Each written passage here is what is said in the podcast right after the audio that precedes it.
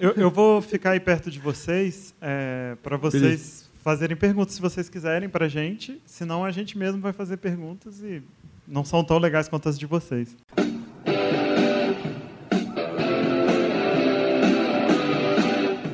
Começa agora o podcast D30 com o melhor do RPG. Ó, já tem até pergunta ali. Ok, só queria aproveitar que tem pessoas que eu não joguei. Qual o jogador que vocês gostam de ter na sua mesa? O que, que, que é aquele jogador que ajuda você na campanha? Que me dá assim uma ideia. Qual é a cara que você fala assim, maravilha, esse cara ajudou Bom, muito minha campanha? O que eu gosto de ter na minha mesa são pessoas que estão dispostas. Porque a pessoa que chega numa mesa que só quer fazer uma coisa específica e determinada, a chance dela se divertir menos é muito maior. Se a pessoa chega, cara, topo tudo e qualquer coisa, vamos nessa. É muito mais fácil, porque você consegue até buscar a diversão maior com essa pessoa do que uma pessoa que quer só, ah, eu vim aqui só para soltar fireball. Tá, vai soltar fireball, ele vai ficar divertido naquele momento. E nos outros? Porque, assim, RPG é uma coisa muito de interação entre as pessoas que estão na mesa. E também de, da interação dos personagens com a história do mundo. Porque as, os personagens eles estão no mundo e o mundo tem muitas histórias. Se as pessoas não estão interessadas em, em alguma coisa, você tem que buscar, como mestre, outras, outras formas de divertir os jogadores. Mas se o jogador não está disposto, para mim é muito mais difícil do que qualquer outra coisa. Para mim, para mim que estou aqui com vocês, para mim tem tido muito mais é, uma coisa de jogar em conjunto, em vez de, de ser o que o cara quer. Porque a história é em conjunto, isso é um RPG, mais, é, RPG avançado daí não importa muito a história do meu personagem. Meu personagem, é claro, eu estou ali para jogar ele e tal, mas o que importa é a nossa história em conjunto que está avançando. E aí eu tenho um pouco de preguiça da pessoa que só quer saber do personagem dela. Ah, o meu personagem é, quer chegar em tal lugar, sabe? E esquece que os outros estão ali também, estão formando um grupo e essa história é mais importante. Então, para mim, se o meu personagem estiver de backup naquele dia, assim, que é um lance que a gente está jogando Ars Mágica, é muito legal. Em Ars Mágica, nem sempre, Ars Mágica é um tipo de RPG, nem sempre você joga com o seu personagem, você joga com o personagem é, de suporte, que é muito legal. Falem aí. Eu quero falar do Ars Mágica aqui, que eu quase enlouqueci com ele. Primeiro porque eu fui inventar de ler aquela porcaria e mestrar. E aí pirei. E, mas o genial das mágicas é isso, né? Que eu acho que é uma das coisas mais interessantes. É, claro que nós estamos jogando uma galera que tem um pouquinho mais de experiência, apesar que tem um novato ali, né, no grupo. É, mas o genial é isso, porque quando o jogador consegue, aí você me pergunta qual que para mim é mais interessante, é quando o jogador consegue me desafiar no sentido de, de construir uma história, como a gente está construindo no As Mágica, com conflitos, entendeu? Mas conflitos saudáveis. O personagem do meu irmão aqui, o Lucas, ele caça cátaros. Ele odeia, ele é um cruzado, ele quer matar os cátaros. Enquanto isso, o personagem do Marcelo é um pagão, velho. E tem horas que o personagem do Lucas entra em conflito com o personagem do Marcelo. Mas, ao fundo, tem todo um enredo sendo gerado genial. Entendeu? Enquanto o personagem do outro amigo nosso está tentando proteger os cátaros escondidos do Lucas, porque se o Lucas descobrir, já era. Entendeu? Então, assim, isso é genial. Eita, opa, quer dizer, alguém falou alguma coisa aqui? Não, né?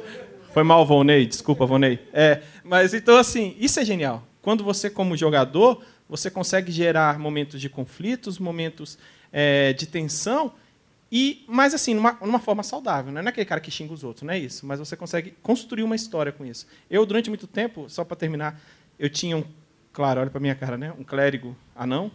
E. Boa, eu achei cara. E meu clérigo anão, ele era totalmente impulsivo e, e cabeça quente.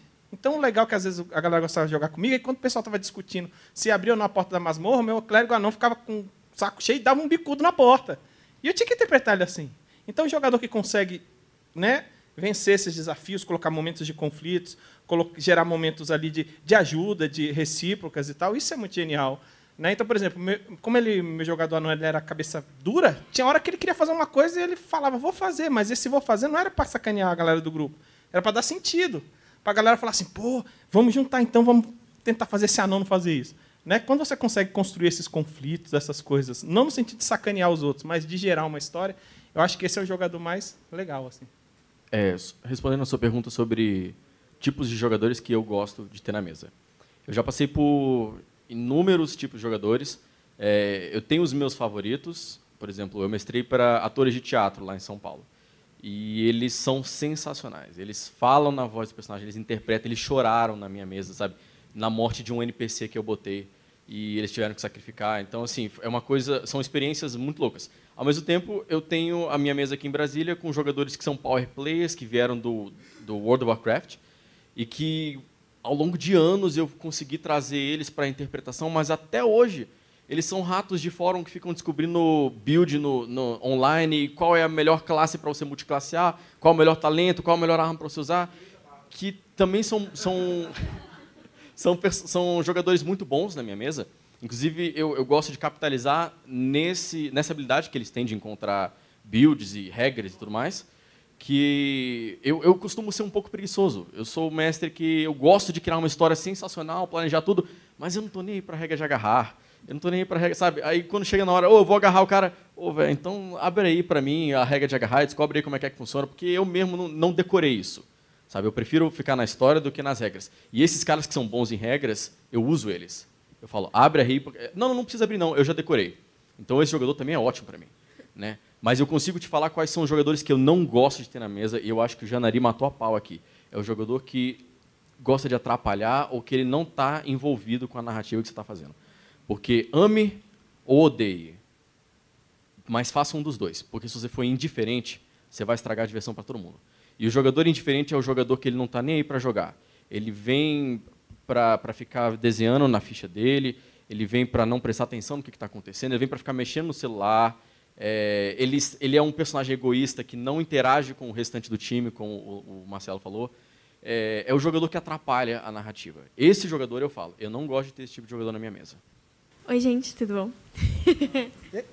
é, eu assisto GM Tips lá, do Geek, do Geek and Sundry, vocês devem conhecer. E, tipo, toda vez a anfitriã faz a pergunta no finalzinho do episódio, que é qual foi o momento de quando vocês estavam mestrando que foi cabuloso, assim, foi o favorito de toda a sua vida. E é a parte do episódio que eu mais gosto. Então, queria ver de vocês qual foi o momento mais épico que vocês já tiveram quando vocês estavam mestrando. Não, vou passar. Olha, eu tenho um que foi, na verdade, um dos, é, é mais, não tem como dizer só um, mas um deles tem uma pessoa presente, inclusive, porque eu estava mestrando e houve um, um problema entre os, entre os personagens do grupo, eles começaram a discutir a relação. E, cara, eu comecei a sentir a vibe, eu simplesmente parei e fiquei meia hora assistindo dois jogadores, os líderes do grupo, por assim dizer, discutindo a relação do grupo. E, cara, e a jogadora, ela se emocionou, chorou e tal. E o outro lá falando, não, porque a gente está aqui, a gente é amigo, não sei o quê. E foi uma cena tão emocionante que eu fiquei assim, só filmando com o celular e esperando. E, cara, ali foi o negócio da campanha chegar no ponto, tipo, cara, eu consegui que eles entrassem tanto nos personagens que eles conseguiram chegar nesse nível de é, é, é, passar meia hora do jogo sem rolar um dado e sem estar resolvendo um problema da aventura, mas resolvendo um problema interno dos personagens. Então esse foi um dos momentos mais legais assim. O meu, sem sombra de dúvidas, foi no dia que eu é, narrei, mestrei Mouse Guard para o meu filho, meus sobrinhos e outras crianças. Para mim foi genial, porque o mais velho ali tinha sete anos de idade, o mais novo tinha quatro anos, e quando eu vi aqueles moleques rolando dado, falando assim, eu vou ver o que, que tem dentro desse rio, eu vou atacar a cobra. Eu falei, meu Deus do céu. Fiquei... Cara, à noite, quando eu cheguei em casa, eu chorei, velho. Porque eu falei, cara, que coisa poderosa, véio, que coisa genial. E, e junto a essa experiência, eu tenho um pequenininho de um ano e meio que vendo o irmão jogar Mouse Guard, que é um RPG para crianças. Ele tem um ano e meio, ele pega os dados do Mouse Guard, ele joga assim e fala, vou pegar o ratinho. O ratinho caiu. Coitado do ratinho. Aí ele pega o rato, velho. Cara, o rato está na mão dele, ele olha para o rato assim. Olha o rato aqui, vou colocar o rato aqui, agora o rato vai atacar.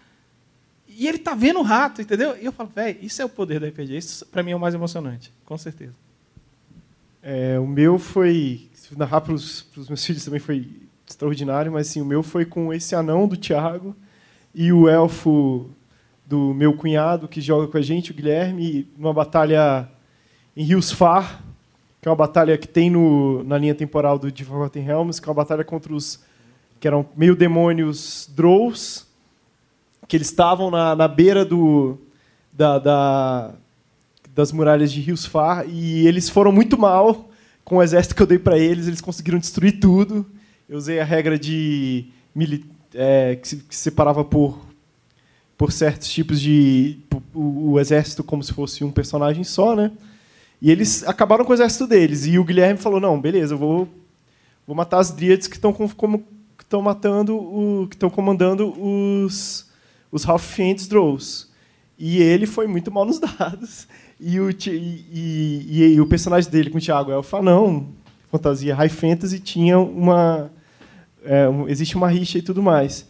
E o personagem do Thiago não hesitou, e na hora que ele ia ser obliterado, o personagem do Thiago foi para dentro da galera, usou proteção contra o mal, usou o santuário, e ele simplesmente criou uma redoma onde os bichos não conseguiram matar ele. Foi assim, foi, foi muito legal. Vou, vou contar aqui o meu. Vou tentar ser rápido, mas é uma história assim também. Eu estava mestrando uma história de terror, eh, de Call of e num determinado momento, eu já vou contar pelo final, era uma criatura de sonho. E eles todos estavam enfrentando essa criatura de sonho, mas eles não sabiam que era um sonho e tal, e eles começaram a, a tentar enfrentar. A criatura foi lá e matou um dos caras. Esse cara, ele tinha acabado de se separar, e a mulher dele era o mestre do, do outro jogo. Ele falou: Posso levar o meu personagem? Então o personagem dele era super importante. Ele morreu. E aí todas as pessoas em volta olharam para aquilo. Tinha uma das personagens que era simplesmente uma dançarina. Ela tinha um revolvinho dentro da bolsa porque o mundo era perigoso. A, a jogadora pegou o revolvinho e fez assim, pá, pá, pá, pá, com o olho fechado. Ela mesma com o olho fechado, pá, pá, pá. E foi tão tenso, tão tenso e tal. E aí eu falei: Poxa, Cláudio, desculpa. Toma aqui esse livro para você já ir fazendo outro personagem. E aí entreguei para ele. No meio do livro ali onde estava marcado, estava escrito: Você não morreu, isso é um sonho. Quando eu disser, Cláudio, acorda e dá um grito. Aí virei para todo mundo, continuou a cena e tal. O monstro se desfaz em um monte de, de, de cacos de vidro e tal, não sei o quê. Quando vocês olham em volta na, na rua, tá, todas as janelas estão destruídas porque vocês metralharam a rua inteira, mas não tem nada aqui. Não é, Cláudio? Aí ele. Ah! E todo mundo gelou na mesa. O, o- o Renato, que estava lá comigo, ele levantou, vai se fuder.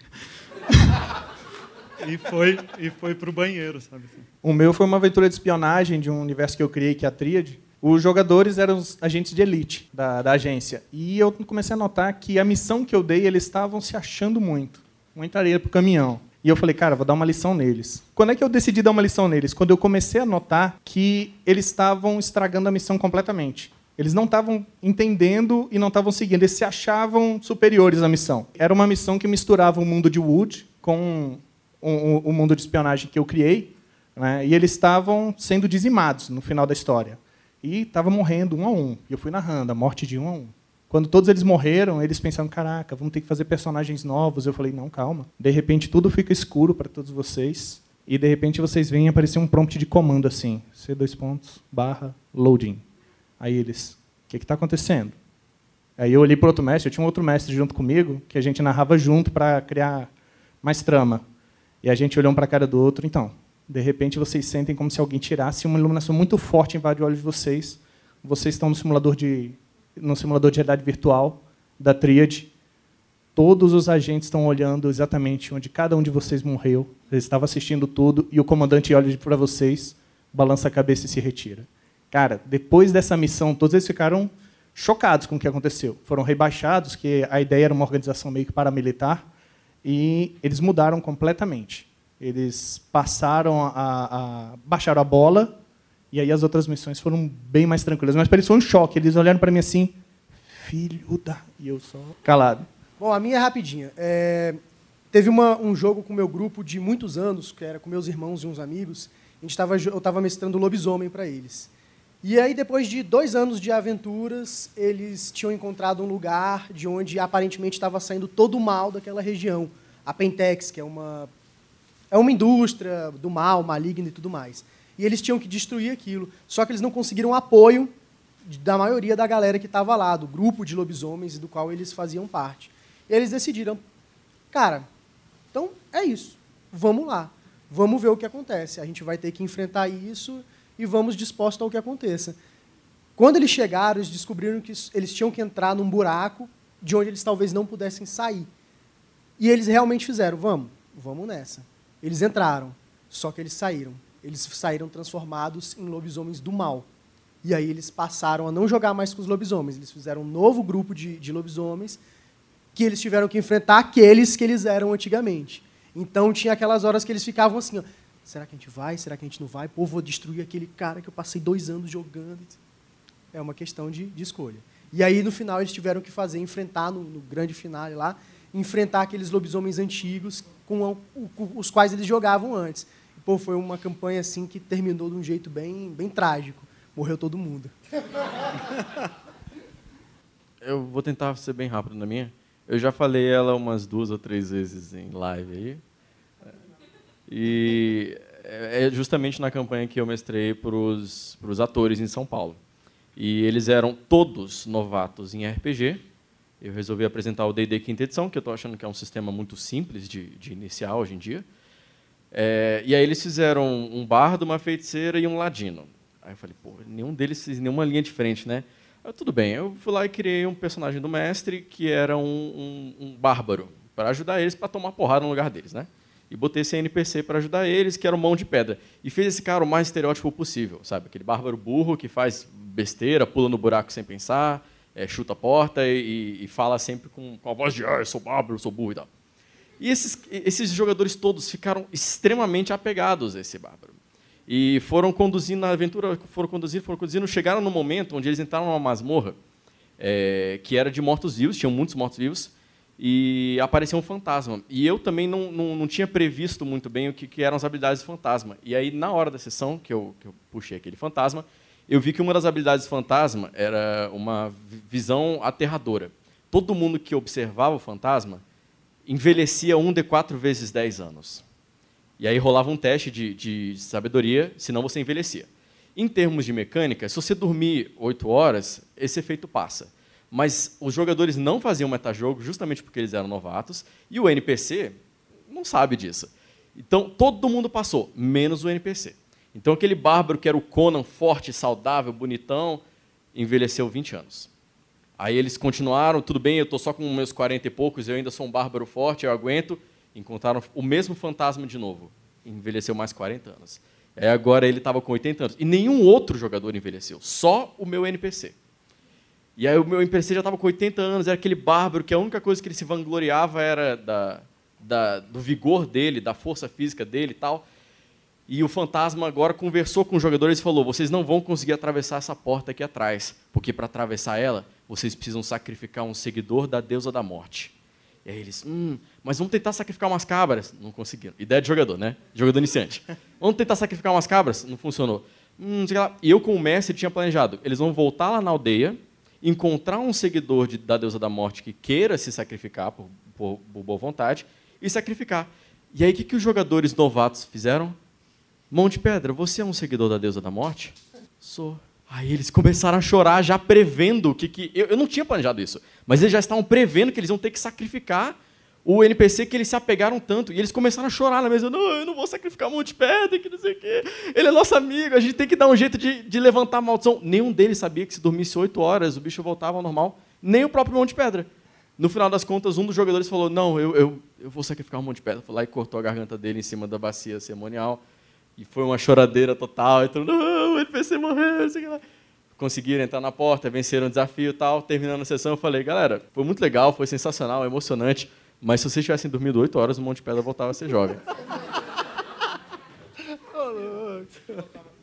Só terminar aqui. Eu não mestro, né? apesar de ser pergunta para os mestres, mas eu posso falar uma vez. É, campanha com Vinzão mesmo, no mundo dele, na ferradura. É, a gente ficou quase dois anos jogando com um grupo. A gente ficou dois anos perseguindo um cara, o inimigo principal. Dois anos perseguindo, mas assim. Cuidado com o spoiler aí. Relaxa, não vou falar nomes, não vou citar nomes. É, e eu sei que depois desses dois anos a gente finalmente encontrou o cara, o vilão da história. E o Vinzão, num discurso de cinco minutos, conseguiu convencer o time inteiro a ficar do lado dele. Só que eu fui o único que falei, não, eu não vou ficar, não. Aí acabou que eu fiquei sozinho na história e morri. Mas mantive meu personagem lá sem essa de discurso. É só isso mesmo. E a outra coisa importante também vai vir na terceira temporada, quem começar a acompanhar a gente aí no YouTube. Oi, tudo bom? É, Evandro. É, rapidinho, é, sobre o sistema GURPS aqui em Brasília. É, eu queria saber se vocês poderiam me dizer se ele é muito jogado ou não. que foi o primeiro sistema que eu joguei na vida, né? E aí estou curioso. Ó, ele acabou de perguntar assim, o que é GURPS? Mas, enfim. É, cara, olha só. É, GURPS foi o primeiro RPG a chegar aqui em Brasília, é, por meios normais, ou seja, na livraria. Foi meu primeiro RPG, por muito tempo eu joguei GURPS. Eu fui jogar D&D bem depois. E eu gosto muito de GURPS. O problema é, hoje em dia, conseguir jogadores de GURPS. Porque a galera, tem, querendo ou não, tem, carrega um estigma muito grande de ser um jogo, um, um jogo com regras complicadas, o que não é de fato. Na verdade, como todo RPG, você pode né, suprimir certas coisas e pronto. Ah, aqui em Brasília, a gente tinha uma pessoa, É. entusiasta Eu ia falar do do, Hackbar. do é. GURPS, que era o Thiago Akbar. Thiago Hackbar mestrava muito e nos eventos Sempre é, tinha ele sempre tinha GURPS nos nossos eventos. E- Agora ele mudou para Porto Alegre de volta, tchau e É, para Gramado. E, incrivelmente, o seguinte, como ele mestrava GURPS em evento, era muito interessante de ver a mesa dele lotada, é, porque a mesa dele ele tinha dioramas inteiros, assim, ele montava tudo com miniaturas de papel, era sensacional, era a mesa mais bonita do, do, do- do evento. E, e por isso tinha um atrativo. Agora, hoje em dia, eu, por exemplo, estou na quarta edição de, de GURPS, é, eu não conheço ninguém que joga GURPS, assim, que joga mesmo, hoje em dia. Né? É, e eu tentei já alguns grupos fazer, vamos jogar GURPS? Todo mundo, pô, cara, GURPS? No, no último D30 teve o outro Volney, que não é o que joga com a gente, e ele vai mestrar mais no, no encontro D30. Olha Falei para ele que está faltando, então ele vai mestrar. Inclusive, se você mestrar GURPS, está tá, tá convidado, por favor. A gente gostaria de ter mais mesas de GURPS, inclusive eu gostaria de jogar GURPS. E, e é uma dica aqui, né? Uma dica. Acho que todos nós aqui, acho que muitos de nós jogaram GURPS, pela essa questão de ter chegado no Brasil, né? Muito mais forte do que as famosas Xerox que a gente tinha, né? Que era o que a gente tinha antes. É, mas assim, se você gosta do GURPS pela questão do genérico, do como ele pode se adaptar a tantas outras realidades, eu te indico a procurar dois RPGs, que é o Cypher System e o Fate, que também tem essa capacidade. E Savage World, sim, é genial. Esses três, Savage World, Cypher System Fate, que ele tem, eles têm essas características do GURPS, de você conseguir se adaptar desde uma viagem espacial até um Aventureiros na Idade da Pedra, né? É, uma, uma pegada do GURPS que eu acho genial é, é justamente o 3D6. Para mim, é, o- é a melhor rolagem de qualquer tipo de RPG, porque a dispersão do 3D6 é perfeita. Só, só existe uma possibilidade de cair 3 e uma possibilidade de cair 18. E a maior universo de, de, de queda está ali no meio, entre 10 e 11, 9, 10, 11, que faz com que as coisas sejam muito mais realistas. É, no D&D você tem 5% de cair 1, 5% de cair 20. Isso quer dizer que se eu ficar jogando pedra na lua, uma vez a cada 20 eu vou conseguir. Sabe? Mesmo com, com desvantagem, uma vez a cada 400 vezes eu vou acertar uma pedrada na lua. É, e, e o GURPS ele tem essa pegada muito boa. E trazendo um pouco do que a gente estava conversando lá no começo da- dessa mesa redonda, que era de você se abrir para outros sistemas, é, me abrir para o GURPS e me abrir para outros sistemas me fez questionar o D&D no ponto de querer trazer regras de outros sistemas, como regra da casa, para melhorar o D&D.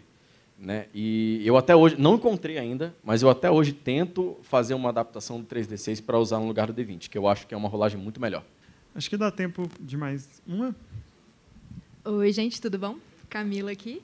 É uma pergunta para os mestres. Eu nunca mestrei, sempre fui jogadora há muitos anos. Ah, é, acontece.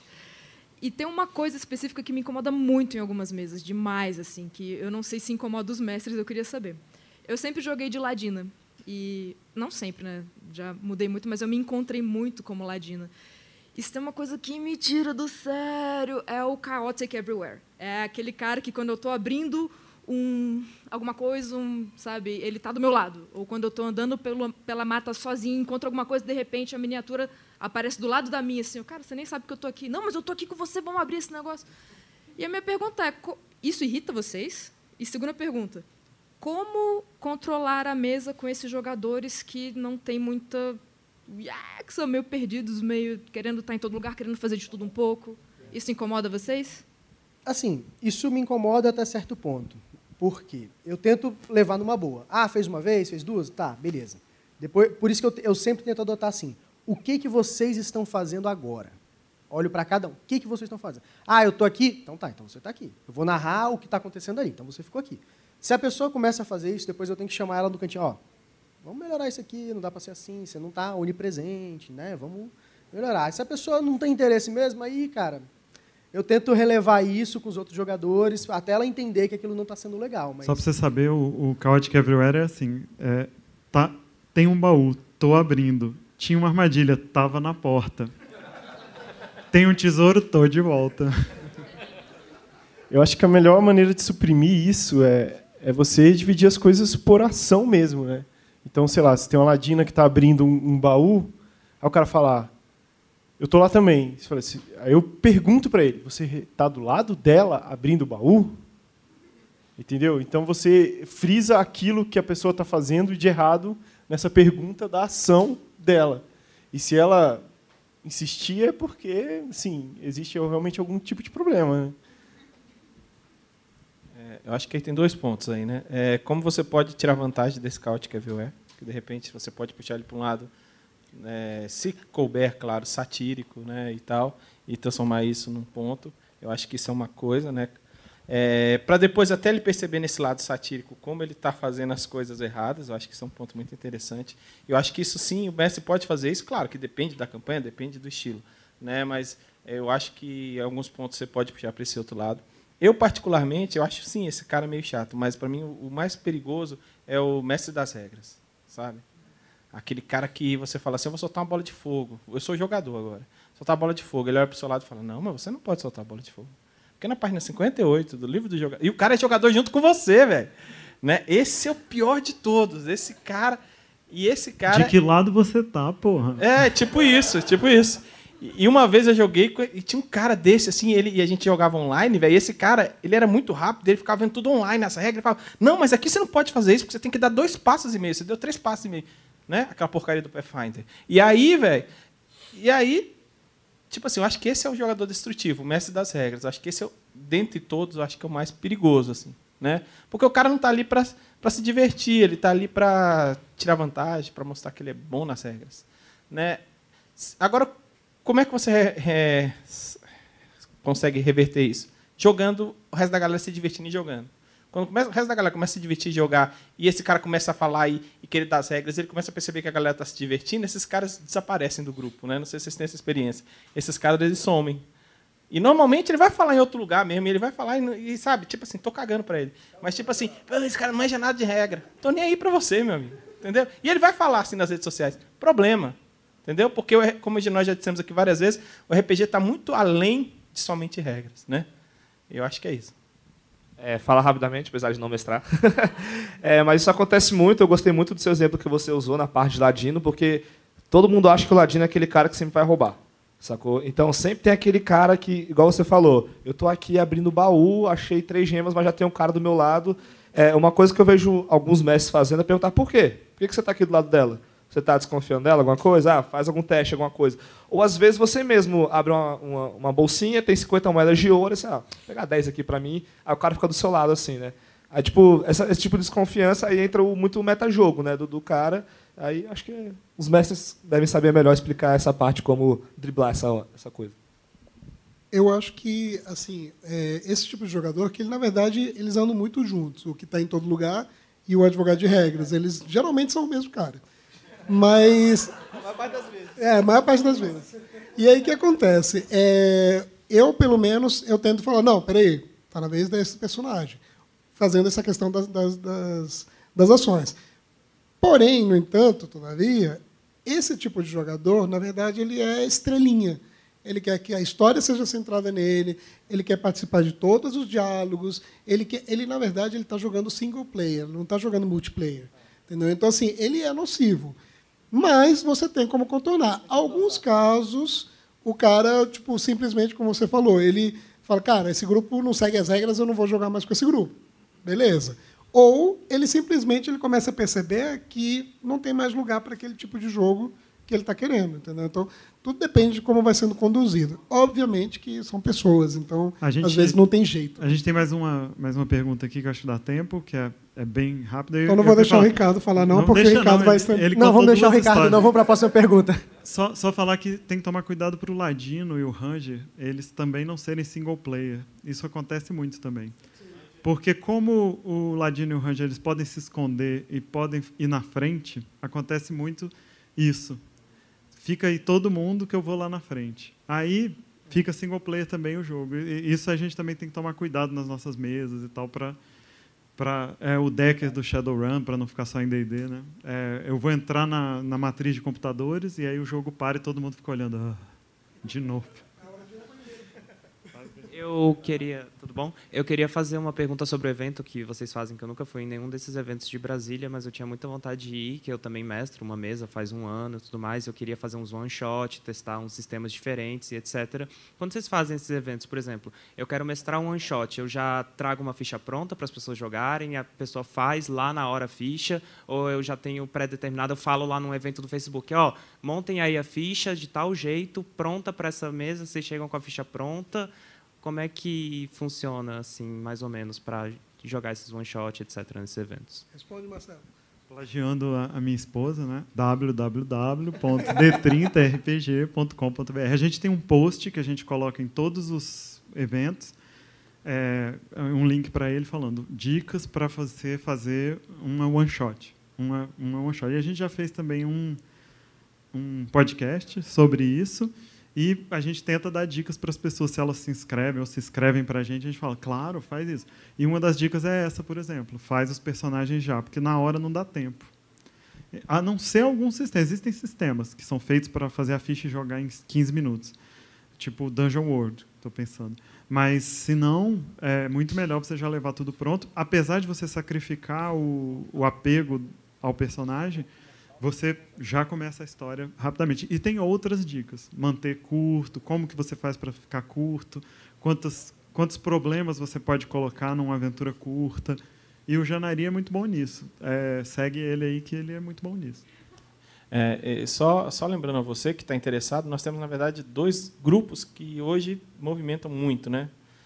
Primeiro, claro, os caras que começaram aí, né, que são a galera do D30. Então, mensalmente, aí, a partir de fevereiro, 25 eles, de fevereiro. 25 de fevereiro sempre tem eventos. E a cada dois meses, a cada dois meses, desculpa, a cada dois meses eles têm eventos. E a galera do Green Peanuts, Taverna, ou os vulgos Minduins, que nós tentamos organizar uma vez por mês. Um pouco menor, né? um evento não tão, vamos dizer assim, tão grandioso quanto a galera do D30. O legal também, aí só uma dica para esse lance do one shot, é, que você vai ver e a galera realmente dá dicas geniais, é que você pode testar, de repente, é, momentos ali, aventuras ou sessões de histórias curtas sobre alguma coisa que você queria fugir, né? Então, por exemplo, ah, pô, eu mestre D&D, mas agora quem sabe eu quero fazer uma pequena one shot ali só urbana, vai ser um D&D urbano passando dentro da cidade ali. Então, esse é legal do one shot, você poder fugir é, e uma das coisas interessantes do one shot é você fugir somente daquela daquele viés, ah, clássico, vamos dizer assim. Você pode no one shot ir para outros lados. Eu acho que isso é legal no one shot. Né? Mas aí, é, eu acho que é mais interessante as fichas prontas. E uma dica: prepara mais do que você quer que a galera jogue. Então, tipo assim, se, é, se, ah, eu vou abrir mesa para cinco pessoas, então prepara sete fichas. É, bom, dá algumas, algumas coisinhas que eu queria comentar aqui sobre. É, antes de vir para cá, eu recebi um, uma mensagem no Facebook do Game Chinchilla de um rapaz que mora em Brasília e perguntando aonde eu jogo RPG presencial. Estou cansado de RPG online. Né? E, e o, o, cenário do RPG presencial em Brasília tá muito bom. Não é, não é muito fácil de encontrar, se você simplesmente digita no Google, é um pouquinho difícil, mas existem, está muito mais fácil de encontrar do que cinco anos atrás. Então tem, tem o Orgutal, tem a Ludoteca, tem os Magos do Cerrado, tem o D30, tem a Taverna. A gente tem muita coisa em Brasília e, e querendo ou não, toda essa galera que consegue indicar para você depois, a gente pode parar ali e falar, olha, fulaninho vai te ajudar, ciclaninho vai te ajudar. Você consegue montar grupo em Brasília relativamente fácil. Tá? E aí uma coisa que eu queria comentar também, um segundo ponto, que eu acho que muito em breve, eu estou lembrando aqui porque o Elias sugeriu antes, Elias é meu parceiro aí do Game Chinchilla, sugeriu pouco antes da gente conversar aqui, porque a gente conhece um pessoal do Rio Grande do Sul que está montando um aplicativo que é o Tinder do RPG. E literalmente você vai procurar mesas no aplicativo. Você vai ter um mestre que vai que vai eu vou mestrar uma one shot do sistema X e você como jogador vai lá e deu match com ele, aí vocês coordenam e, e fazem a mesa e marcam o dia. Entendeu? Isso, se, se conseguir vingar, se a comunidade do RPG realmente comprar essa ideia, eu acho que vai ser sensacional para encontrar mesas presenciais. É, só a última dica é o RPG de Mesa Brasília, o grupo do Facebook também. Tem uma galera que sempre posta querendo jogar, o, o mestrar e tudo mais.